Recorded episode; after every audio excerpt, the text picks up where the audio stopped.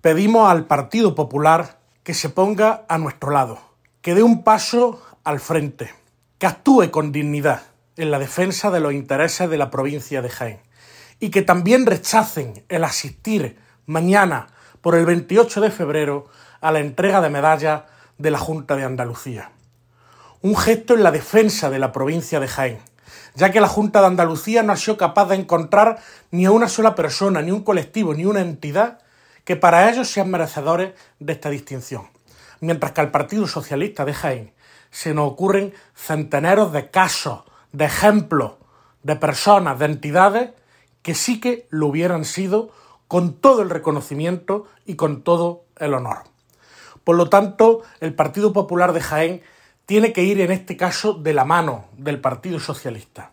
y tiene que rechazar esta decisión de la Junta de Andalucía